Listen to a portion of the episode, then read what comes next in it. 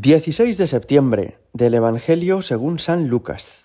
En aquel tiempo Jesús iba caminando de ciudad en ciudad y de pueblo en pueblo, proclamando y anunciando la buena noticia del reino de Dios, acompañado por los doce y por algunas mujeres que habían sido curadas de espíritus malos y de enfermedades.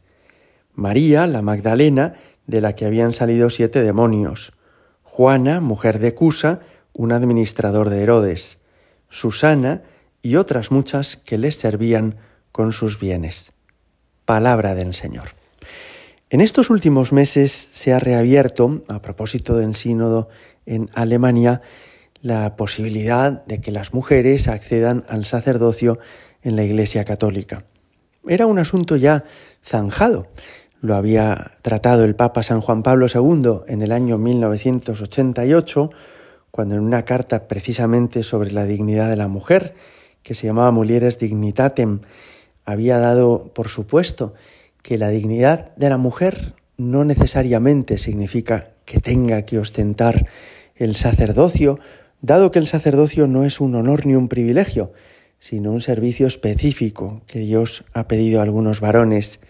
Pero todavía de una forma más clara, el Papa San Juan Pablo II en el año 1994 había escrito una carta que se llama Ordinatio Sacerdotalis, donde habla precisamente de esto, y donde dice que la Iglesia Católica no se siente autorizada a ordenar sacerdotes a mujeres.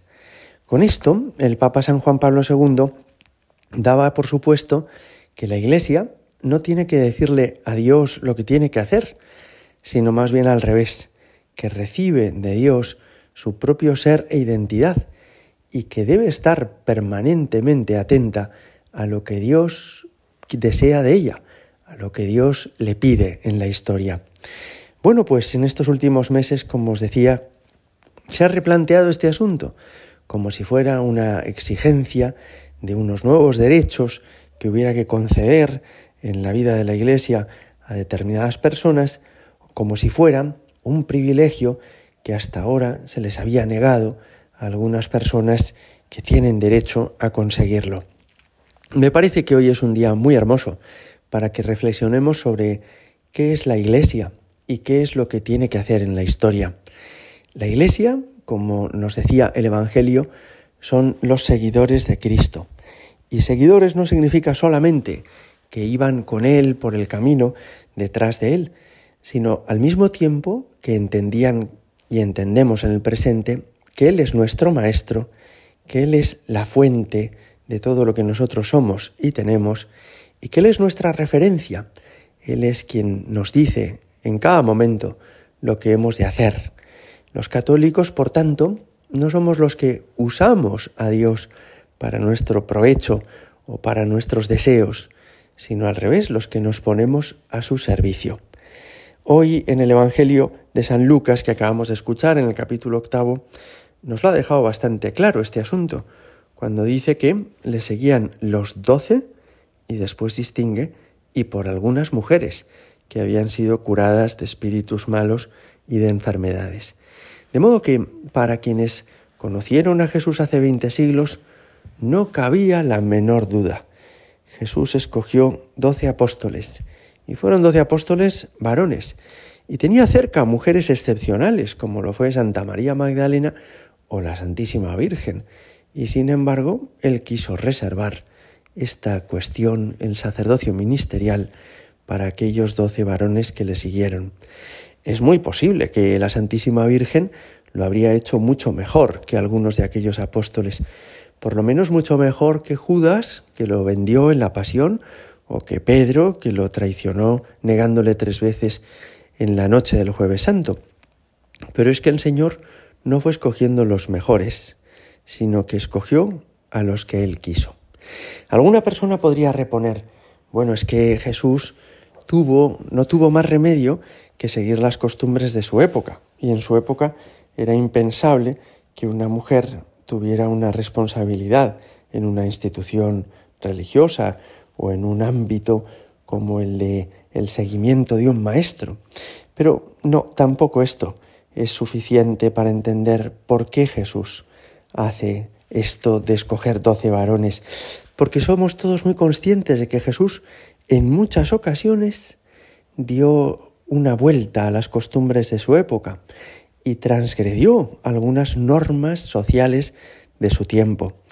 Por ejemplo, cuando en Marcos 1 nos cuentan que Jesús recibió a un leproso, que era algo completamente descartado entre las personas de su tiempo. O como en Marcos 2 dice Jesús, tus pecados son perdonados. Y esto era impensable en su tiempo porque significaba atribuirse la misma autoridad de Dios. O como en Marcos 2 también Jesús cena y come con prostitutas y con pecadores, en particular con publicanos, que eran considerados traidores en su época. O en Marcos 2 también, como Jesús no sigue la costumbre del ayuno dos días a la semana de los fariseos, sino que permiten que sus apóstoles coman espigas un sábado en el campo.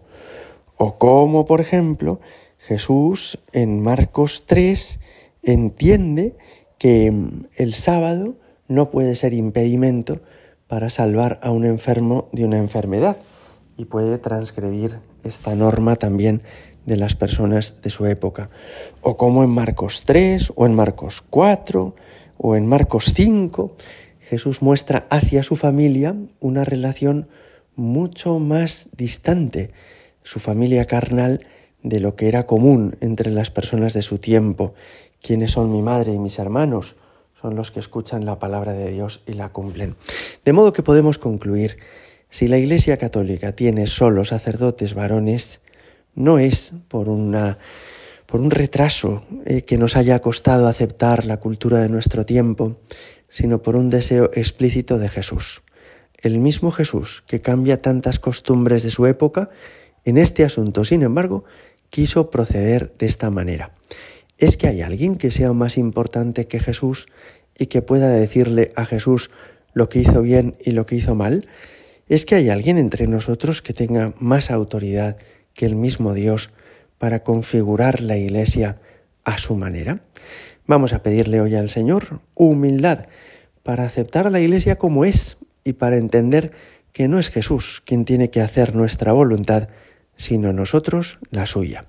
Gloria al Padre y al Hijo y al Espíritu Santo, como era en el principio, ahora y siempre, y por los siglos de los siglos. Amén.